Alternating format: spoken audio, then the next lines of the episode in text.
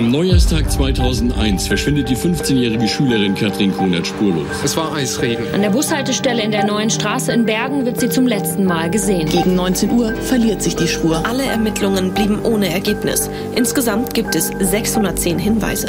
Katrin bleibt unauffindbar. NDR 2 Täter unbekannt. Der Fall Katrin Konert. Eine Podcast-Serie von Anouk Scholen und Thomas Ziegler. Folge 6. Lose Enden. Das ist jetzt die sechste und zunächst einmal letzte Folge. In den fünf Folgen bisher sind wir Spuren und Hinweisen nachgegangen, haben von den Ermittlungsansätzen der Polizei erzählt. Was ist passiert am 1. Januar 2001 in Bergen-Dumme in Niedersachsen? Zuletzt gesehen wurde Katrin an dem Abend an einer Bushaltestelle. Sie war bei ihrem heimlichen Freund und wollte nach Hause nach Großgadau, 13 Kilometer entfernt. Die Straßen waren glatt und ihre Versuche, Bekannte zu überreden, sie zu fahren, sind offenbar gescheitert. Wir haben das Rätsel ihres Verschwindens nicht gelöst. Aber wir haben weitere Spuren, weitere Hinweise und wir wollen die für uns letzten losen Enden in dem Fall betrachten und wir wollen bilanzieren. Mein Name ist Anuk Schalen und zusammen mit meinem Kollegen Thomas Ziegler habe ich den Fall von Katrin Konert in den vergangenen sechs Monaten intensiv recherchiert. Wir sind alten und neuen Spuren gefolgt, sind auch mal falsch abgebogen. Das werden Sie gleich in dieser Folge hören. Wir haben versucht, unvoreingenommen und mit offenem Blick an den Fall heranzugehen. Und wir haben Sie immer wieder gebeten, uns Ihre Hinweise zu schicken. Danke, dass Sie das getan haben. Im Zusammenhang mit Katrins Verschwinden wurden damals auch mögliche Verbindungen zu einem Serienmörder überprüft. Um seine Persönlichkeitsrechte zu schützen, dürfen wir seinen Namen, die Namen seiner Opfer und die der Ermittler sowie die Orte seiner Taten nicht nennen. Und dann gibt es in Bergen-Dumme 2001 noch zwei Gruppen, die immer wieder für Aufsehen sorgen. Die sogenannten Nordmänner, der Motorradclub und die Telema-Sekte.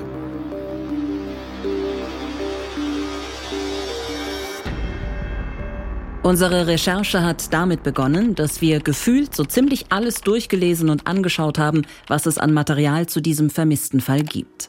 Im Juli sehen wir uns nochmal eine alte TV-Dokumentation an.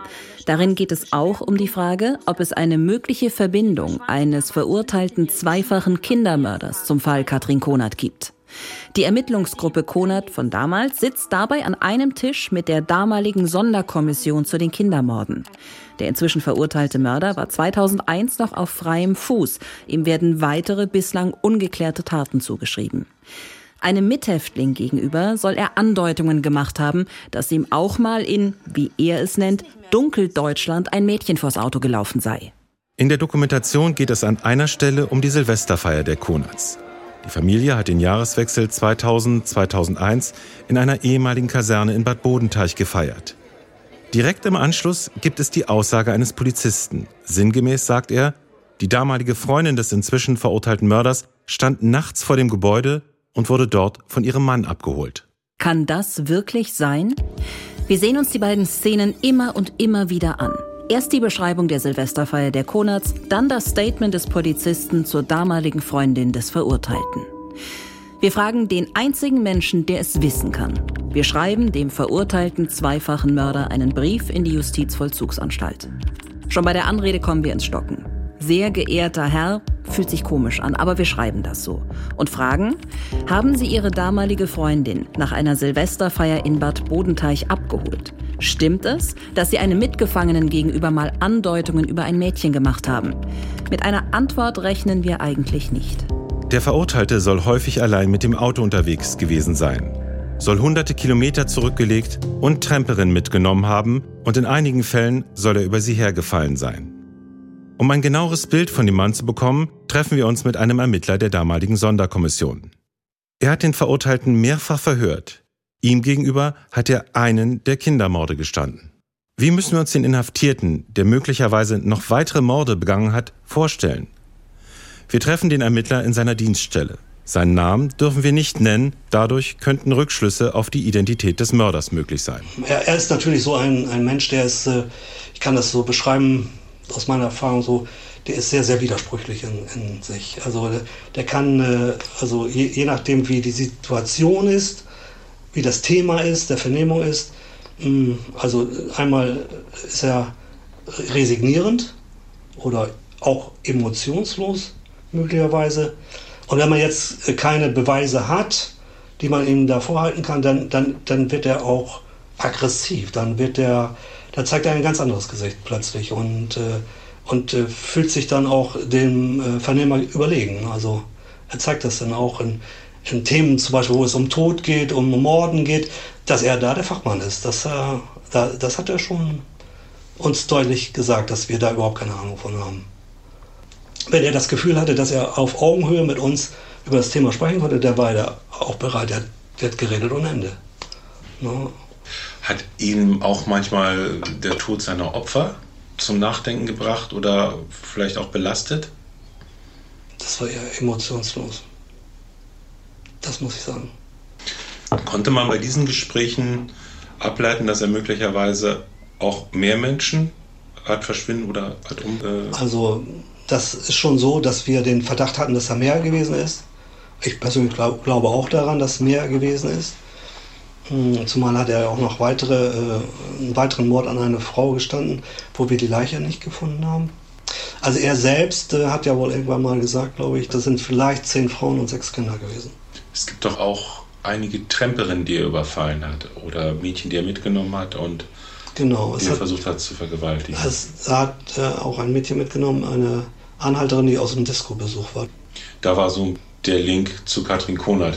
Hm. dachten, ah, also es ist doch schon mal so, dass ihn auch Teenagerinnen in dem Alter 15, 16 hm. interessiert haben. Und das könnte eventuell auch etwas sein, weshalb der Katrin Konert hm. damals Opfer von Also ich will nicht sagen, dass es unmöglich ist, aber wenn sie so ein bisschen rebellisch war, wie Sie sagen, also da würde ich sagen eher nicht. Also er hat eine Vielzahl von Tramperinnen mitgenommen. Der ist auch gezielt losgefahren, um da irgendwelche Disco-Besucher nach Hause zu bringen. Aber er hat sie dann, da hat, ist sie nicht angegangen. Ne?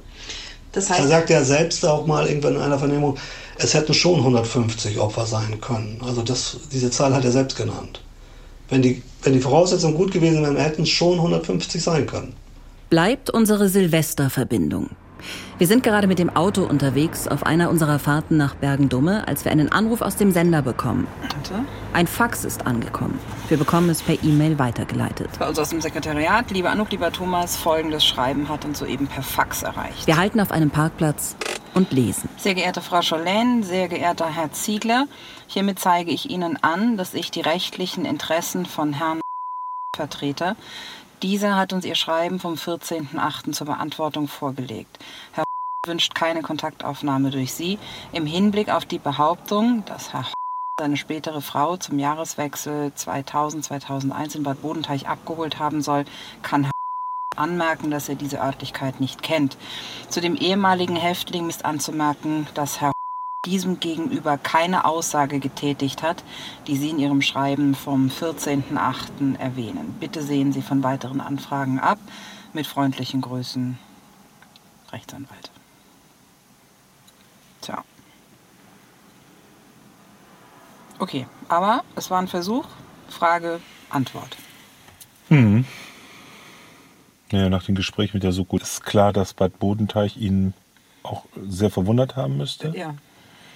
Nun ist nur die Frage, wie die Äußerungen von dem ehemaligen Mithäftling einzuordnen sind. Ne? Okay, noch ein Versuch. Wir sprechen mit noch einem Ermittler der Sonderkommission von damals. Am Ende sieht es so aus. Es ist nicht ausgeschlossen, dass der verurteilte Mörder etwas mit Katrins Verschwinden zu tun hat, aber die Ermittler halten es für wahrscheinlicher, dass es nicht so ist. Wir sind durch die TV-Dokumentation offenbar falsch abgebogen. Die Ermittler versuchen damals vor allem den Nachmittag und den Abend von Katrins Verschwinden zu rekonstruieren. Was hat sie gemacht? Wen hat sie getroffen? Mit wem hat sie gesprochen? Wir wissen, Joachim hat an dem Tag kein Auto. Er bittet seinen Kumpel, Katrin abzuholen. Er fährt mit. Der Fahrer bringt die beiden zu Joachim nach Hause. Sie verbringen den Nachmittag zusammen. Sie ist 15, er 30. Gegen Spätnachmittag versucht sie eine Rückfahrgelegenheit zu finden schreibt SMS an Bekannte, ruft an. Vor allem von seinem Handy. Auf ihrem hat sie ihr Guthaben überzogen und der Akku ist fast leer. 18.46 Uhr. Ein Anruf mit Joachims Handy bei Sven, ein Kumpel von Katrin und Joachim. Drei Sekunden. Es ist der letzte verzeichnete Anruf. Danach zieht Katrin ihre Jacke an und geht. Wir sitzen im Büro und überlegen uns, war das wirklich der letzte Anruf?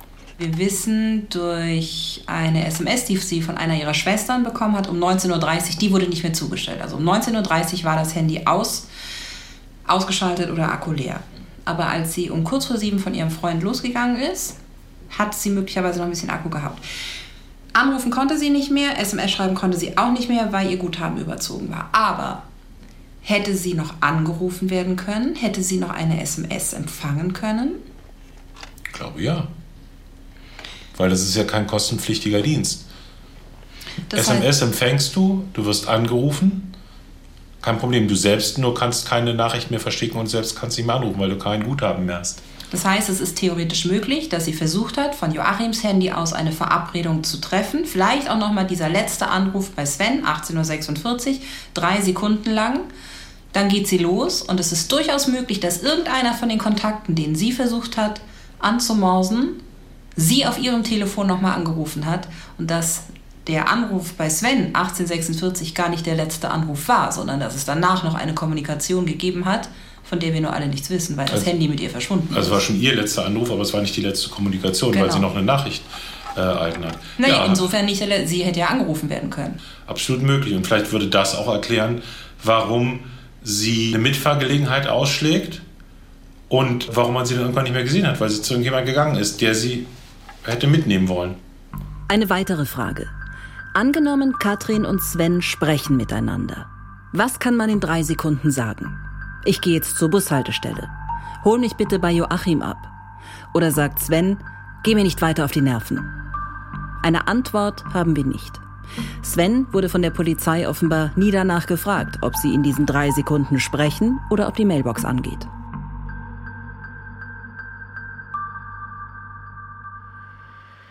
Nicht weit von Joachims Wohnung entfernt, in der Breite Straße, der Hauptstraße in Bergen, gibt es ein Haus, das der Telema-Vereinigung gehört.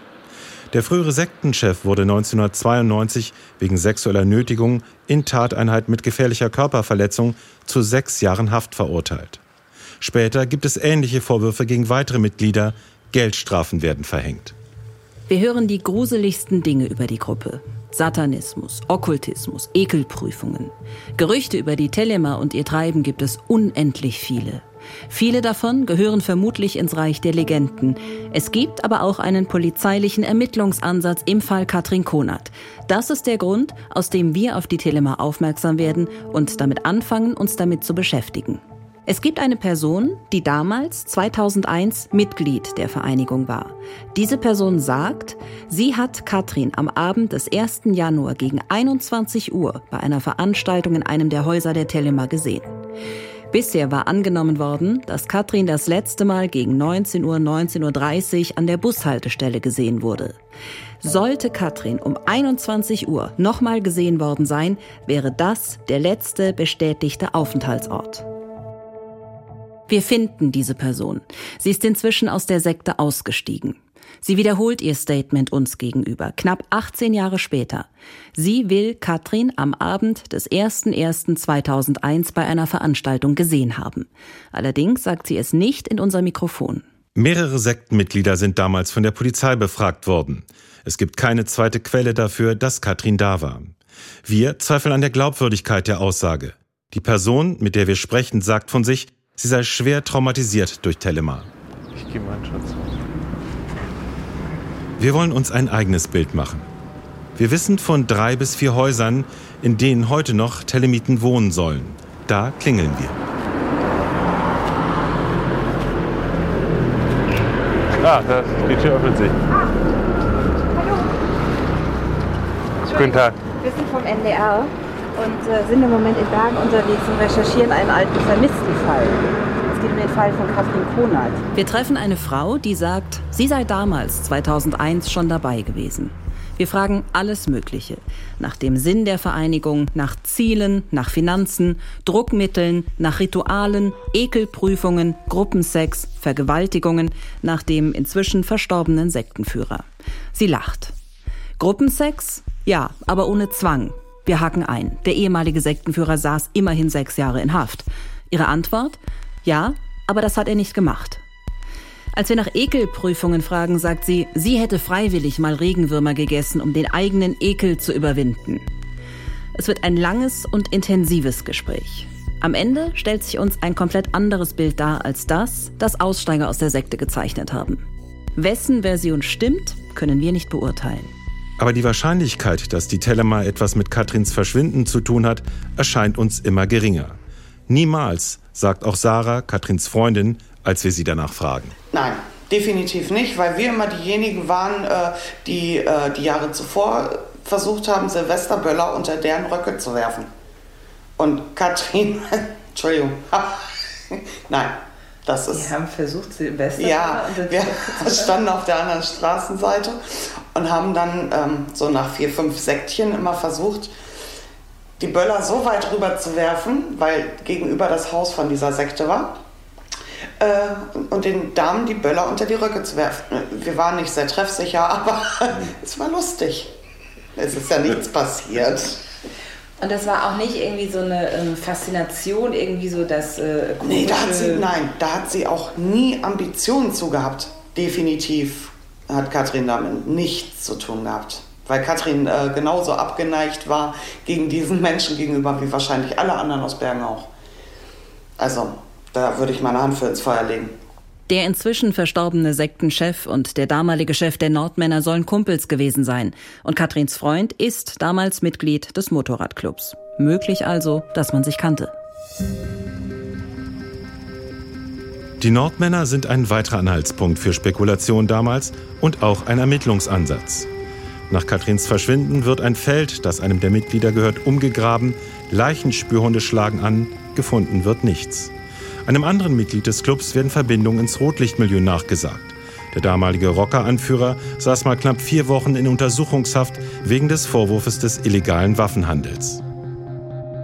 Wir suchen einen Experten, der für uns einschätzt, ob das harmlose Motorradfahrer mit Kutten waren oder Verbrecher mit kriminellem Hintergrund.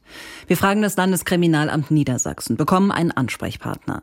Mit den Nordmännern in Bergendumme kennt er sich aber nicht aus.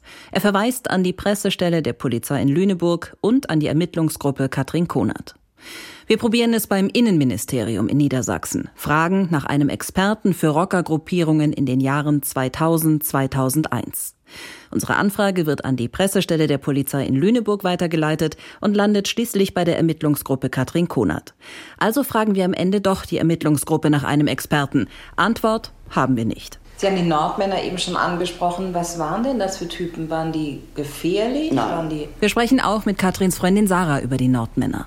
Also ähm, da kann ich auch meine Hand für ins Feuer legen, dass ähm, wenn irgendwas war oder sowas, der Zusammenhalt war immer da und äh, die haben auch, äh, sei es, ähm, wenn ich jetzt selber ein Problem gehabt hätte, hätte ich jederzeit hingehen können und äh, die hätten sich für mich gerade gemacht und das war auch bei jedem anderen so. Also die sind weder gefährlich, darf man nicht vergleichen mit den Hells Angels zum Beispiel es war halt eine Motorradklicke. Ne? klar, die haben auch ihre Partys gemacht und sicher gab es da auch die eine oder andere Geschichte, die nicht so ganz äh, äh, legal ist, aber äh, das waren alles äh, Familienmenschen, alle Väter äh, mit Kindern und also nichts, wo man nicht äh, bedenkenlos sagen könnte, so ich kann mein Kind auch runterschicken, ne, eine Cola trinken, die hatten ja unten ein Clubhaus, ein großes da hat immer jemand ein Auge gehabt.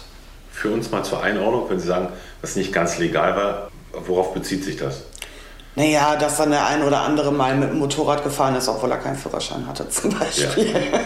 ne? Oder dass sie dann ihre Kreise gedreht haben auf der Straße. Ne? Das ist ja auch nicht so gern gesehen. Also solche mhm. Dinge. Ich wüsste nicht, dass da irgendwas äh, Schlimmeres wäre ne, als solche Sachen. Verbindung ins Rotlichtmilieu?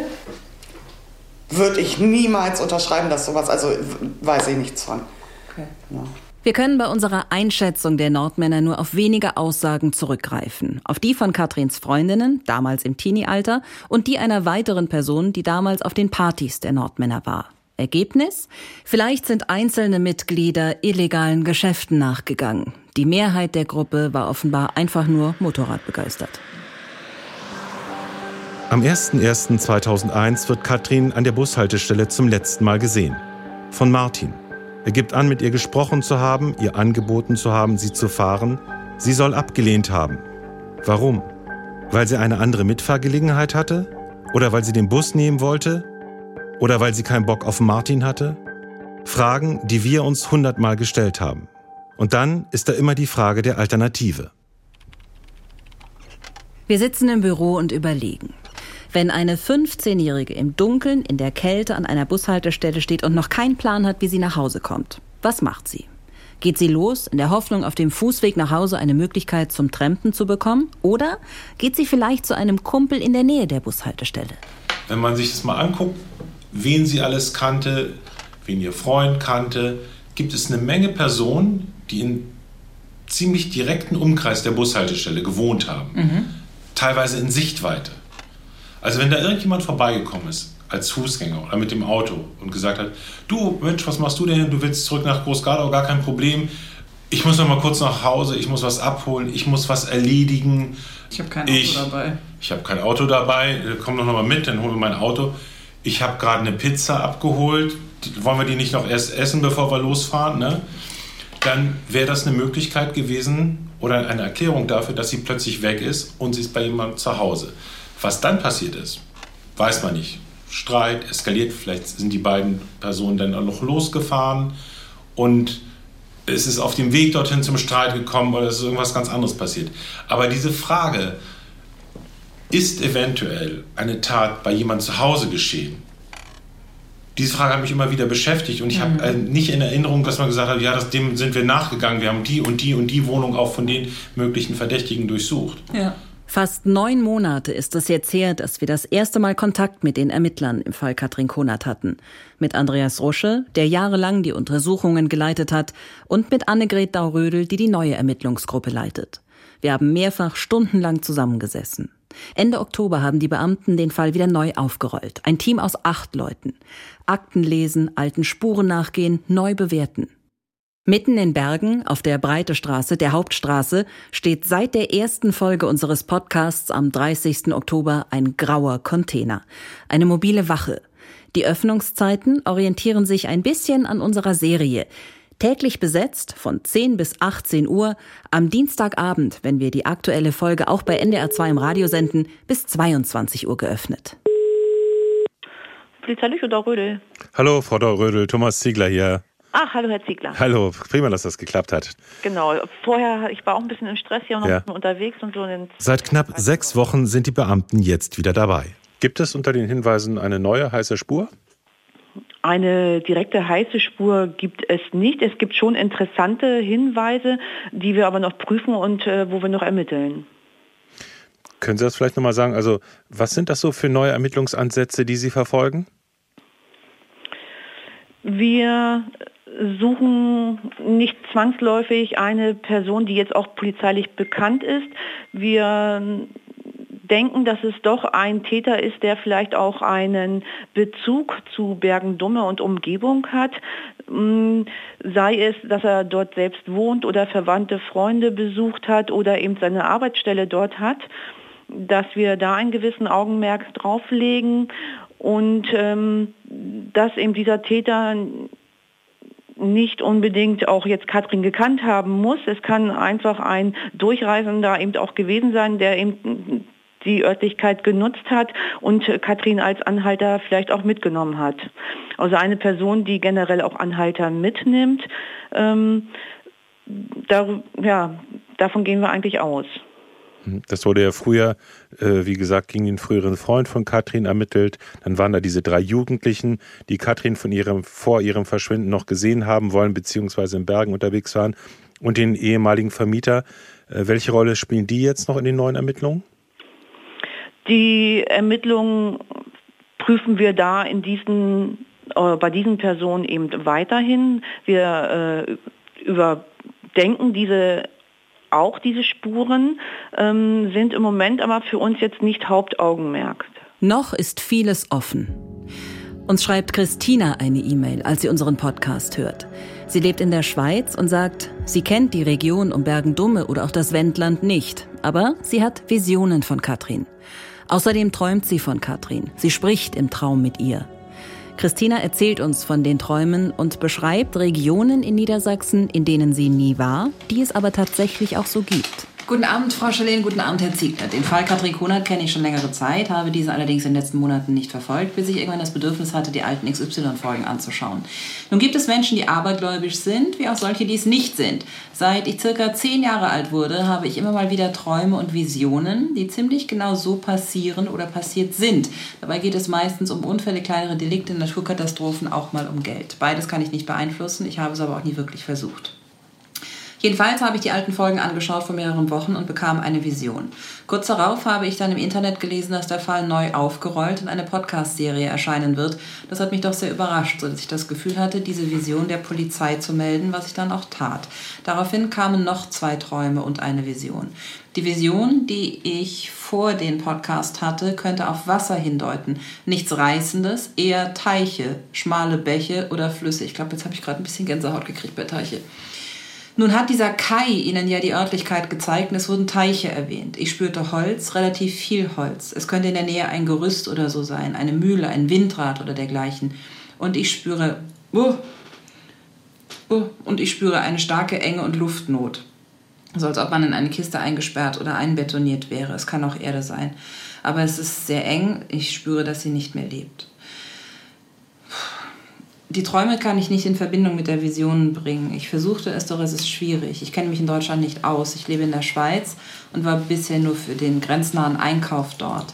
In einem Traum kam ein Flughafen vor. Hatte es dort in der Nähe einen Flughafen? Außerdem der Begriff Quickborn. Lebt gegebenenfalls jemand in Gussborn? Das, die erste Mail an die Polizei kann ich nicht senden, da ich es über ein Kontaktformular verschickt habe. Das zweite kann ich Ihnen auf Wunsch gerne zustellen. Wir werden mit Christina in Kontakt bleiben, auch nach dem Ende unserer Podcast-Serie und hoffen, dass ihre Träume und Visionen noch ein bisschen konkreter werden. Quickborn. Und wo ist Gussborn? Nee, sie hat gefragt, gibt es Gussborn, ne? Nee, sie sagt, lebt jemand in Gussborn? Gussborn. Oh, bei das? Dannenberg. Jetzt, mal, jetzt kriegst du aber Sorgen. Pass mal auf. Ja. Quickborn ist der größte Ortsteil der Gemeinde Gussborn im niedersächsischen Landkreis Lüchow-Dannenberg. Jetzt, jetzt gebe ich nochmal Flughafen an. Christina hat sich auch bei der Polizei gemeldet. Die Beamten kennen den Inhalt ihrer Visionen und Träume also. Ob sie die Ortsmarken als Spur aufnehmen und überprüfen, wissen wir nicht. Uns erreicht eine zweite Mail von Gerhard. Sie geht in eine ähnliche Richtung. Auch mit ihm sind wir in Kontakt. Eigentlich hatten wir nicht vor, ein Medium in unsere Recherche mit einzubeziehen, aber es steht uns einfach nicht zu, diese Möglichkeit auszuschließen. Für die Polizei waren in den letzten Jahren vor allem vier Personen im Kreis der Verdächtigen. Martin, Christian, Sven und der damalige Vermieter der Konats. Alle wurden überprüft, immer wieder, manche über Wochen, ohne Ergebnis. Aber wie könnte man an andere Personen rankommen, außerhalb von Bergen, außerhalb von Katrins Umfeld? Und wer könnte das sein? Wir sitzen schon wieder im Büro und denken darüber nach. Also wenn jemand dort lang fährt, weil er dort immer lang fährt, er hat Katrin mitgenommen, es kommt zu einem Verbrechen, dann ist das ja möglicherweise nicht das erste Mal gewesen, dass er in dieser Form irgendwas gemacht hat. Dann hat er möglicherweise schon öfter Tremperinnen mitgenommen. Mhm. Möglicherweise hat er auch öfter Annäherungsversuche gemacht. Vielleicht erst ganz verhalten, immer ein bisschen offensiver dann müsste es ja theoretisch auch Tremperinnen, die darüber berichten könnten. Ja, wenn das jemand ist, der möglicherweise häufiger Tremperinnen mitgenommen hat, erstmal aus welcher Motivation raus, erstmal egal, ähm, der diese Strecke kennt, weil er regelmäßig von A nach B fährt, was auch immer er da tut, der würde sich vielleicht auch von diesen Witterungsbedingungen nicht so sehr abschrecken lassen, weil es ist eben kein Ortsfremder in dem Sinne, der da das erste Mal durchkommt, sondern der kennt die Strecke eigentlich. Das wäre dann auch jemand, der möglicherweise äh, Verstecke kennt. Und da das dann außerhalb von Bergen ist, hat das wieder, erklärt das wieder, warum in der Region um Bergen, wo ja doch so ein bisschen was abgesucht wurde, nie was gefunden wurde. Wenn dieser Mensch ein Verbrechen begangen hat an diesem Abend, ist er bestimmt nicht pünktlich zu Hause gewesen. Mhm. Und er wird in den Tagen danach möglicherweise ein Verhalten an den Tag gelegt mhm. haben, wo sein Umfeld äh, oder sein, vielleicht die Familie, Partnerin, Partner gesagt haben, in den Tagen war der irgendwie komisch ja. drauf, da hat er Sachen anders gemacht, als er es sonst gemacht hat. Also das wären genau. so Hinweise, die man bekommen könnte, denn auch über das Umfeld von so einem Menschen, äh, die sagen, ja, der war in der Zeit, lief da, da war irgendwas, da war der anders drauf, da hat er sich anders verhalten, kam später nach Hause, kam gar nicht nach Hause. Und wenn das jemand ist, der das aber auch möglicherweise schon häufiger gemacht hat, das heißt aber auch, dass es in der Region wahrscheinlich Mädels gibt, die damals in Katrins Alter waren, um bei plus ein, zwei, drei Jahre, die auch, sagen wir mal, auf jeden Fall eine merkwürdige Erfahrung vielleicht beim Trampen gemacht haben, die vielleicht bei jemandem ins Auto gestiegen sind, der dann zudringlich wurde oder der komisch wurde oder der unheimlich war. Wenn das jemand ist, der das möglicherweise nicht zum ersten Mal gemacht hat, muss es diese Mädels in der Region geben. Das Gespräch wirkt in mir nach. Ich habe eine schlaflose Nacht und erzähle am nächsten Tag Thomas davon. Wir wissen von jemandem, der beruflich viel in dieser Gegend zu tun hat, der in den verschiedensten Dörfern beruflich zu tun hat, dem man nachsagt, dass er einen Hang zu jungen Mädchen hat, dem man nachsagt, dass er übergriffig wurde, der, soweit sich uns das darstellt, ein sozialer Einsiedler ist, also jemand ist, der keine soziale Kontrolle gehabt hätte, dem, bei dem es niemandem aufgefallen wäre, dass er am 1.1. später nach Hause kommt, dass er in den Tagen danach komisch ist. Und es ist auch noch jemand, der durch seinen Beruf flexible Arbeitszeiten hat, sprich auch abends am Wochenende arbeitet und Notdienste macht. Hm. Es ist einer, der genau in diese Theorie passen würde, die wir gestern Abend besprochen haben. Je länger wir über die Theorie mit den jungen Tremperinnen nachdenken, umso interessanter finden wir diesen Ansatz. Wer kann etwas dazu sagen? Wer ist damals häufig getrennt? Mailen Sie uns an täterunbekannt.ndr2.de.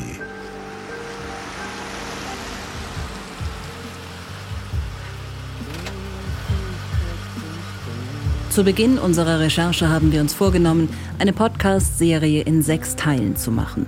Da sind wir jetzt. Eine intensive Zeit, voll emotionaler Anspannung durch das Wissen, dass die Familie der Serie in der Hoffnung auf neue Hinweise zugestimmt hat. Wir spürten die Verantwortung, hatten Angst, nichts herauszubekommen, alte Wunden aufzureißen, Grenzen zu überschreiten, die Falschen zu beschuldigen. Wir waren aber auch erleichtert, wenn Interviewpartner zugesagt haben und wir meinten, auf der richtigen Spur zu sein. Wir sind weiterhin ansprechbar per E-Mail für jeden, der mit uns sprechen will. Denn auch wenn unsere Serie jetzt vorbei ist, gehen die polizeilichen Ermittlungen weiter und wir hoffen sehr, dass endlich geklärt werden kann, was mit Katrin passiert ist. Für Anouk und mich endet die Recherche hier. Wir werden noch häufig an Katrin und ihre Familie denken, uns jetzt aber auch wieder anderen Dingen zuwenden. Wir beide haben sozusagen die Möglichkeit, den Lautstärkeregler runterzudrehen. Die Familie kann das nicht. Katrins jüngere Brüder, Dennis und Frankie, haben das letzte Wort. Es ist halt zum Beispiel Weihnachten, ist halt immer so, es fehlt jemand. Also wenn wir alle mal zusammensitzen, fängt niemand mit diesem Thema an. Weil entweder schweigen wir uns an, dann wissen wir genau, was ist, aber keiner trotzdem mal zu reden. Weil das frischt halt wieder alles auf. Ne? Man weiß nicht, was mit ihr ist. Also es wäre, für mich wäre perfekt, wenn jetzt zum Beispiel jemand kommen würde, okay, sie ist tot, ne? aber wir können Gewissen haben, wir wissen, wo sie ist, wir können sie besuchen kommen, besuchen gehen in, auf dem Friedhof, aber man weiß, ihr geht's gut, sie ist dort oben oder so, weiß ich nicht. Die Trauer ist immer noch da, ist ja normal. Nach so vielen Jahren äh, kommt man damit besser klar, ja. Das ist normal. Es ist nicht mehr so frisch und man äh, fängt an damit zu leben und äh, irgendwie zu akzeptieren, äh, okay, es ist jetzt so, wie es ist, aber wir halten trotzdem zusammen und äh, wir, werden, wir werden die Hoffnung nie aufgeben und ja. Das war NDR 2 Täter Unbekannt, die zweite Staffel. Der Fall Katrin Konert.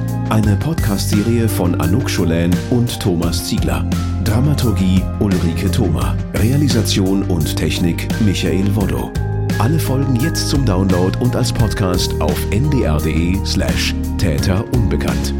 Ihre Hinweise über den Messenger in der NDR2 App oder per E-Mail an täterunbekannt at ndr2.de.